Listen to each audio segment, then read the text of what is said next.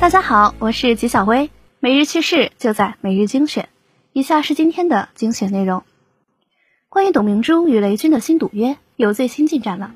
全国人大代表、格力电器董事长董明珠在被问到和雷军的赌约是否继续时表示，他愿意续，我当然可以，但是希望在科技创新、给国家税收贡献、给股民利益分配等综合层面来进行比拼，共同推动中国制造业的发展。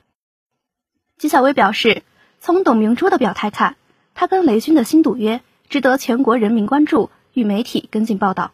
我们极微网也将跟进新赌约的最新情况。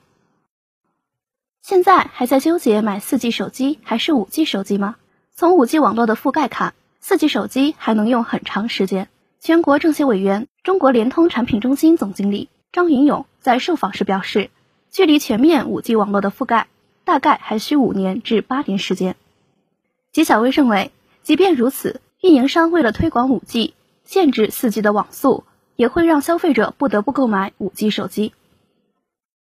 不得不说，科技改变生活。近日，南京邮电大学举办硕博研究生的毕业典礼，学校采用两台机器人代替部分毕业生领取毕业证书。一位同学称，虽然没能亲临现场参加典礼，但是学校安排了这样有趣的环节，这个毕业典礼让人记忆深刻。吉小薇觉得，有时候仪式虽然是个形式，但是它很重要。对特定的群体意义非凡，高校用机器人代替毕业生领证，可见其很用心。同样是发生在学校，辽宁一校长钓鱼执法没收学生手机的视频走红。视频中，校长让主任拿着生日蛋糕去教室给老师庆祝生日，并称拍完照片就分蛋糕。学生们兴奋拿出手机拍照，结果温馨的画面秒变。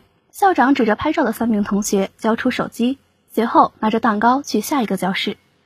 吉小薇表示，这校长的套路太深，把学生给玩坏了。不知道一个蛋糕能掉出多少部手机。他这种方法免不了引起争议，可是能够有效的防止学生把精力浪费在手机上，就非常可取。受疫情影响，各行各业都忙着转型。在广东广州，阿虎陈景云是一名职业搏击选手，曾在比赛中 KO 太极大师宋德才和咏春大师丁浩。受疫情影响，开始直播搏击教学。他说，三个月下来有十多万粉丝，月入约两万元。武林主播和其他网红主播区别很大，我们直播方式比较粗暴。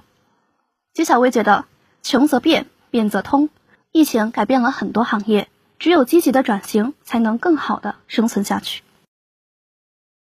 以上就是今天的全部内容了，感谢大家的收听，我们下期再见。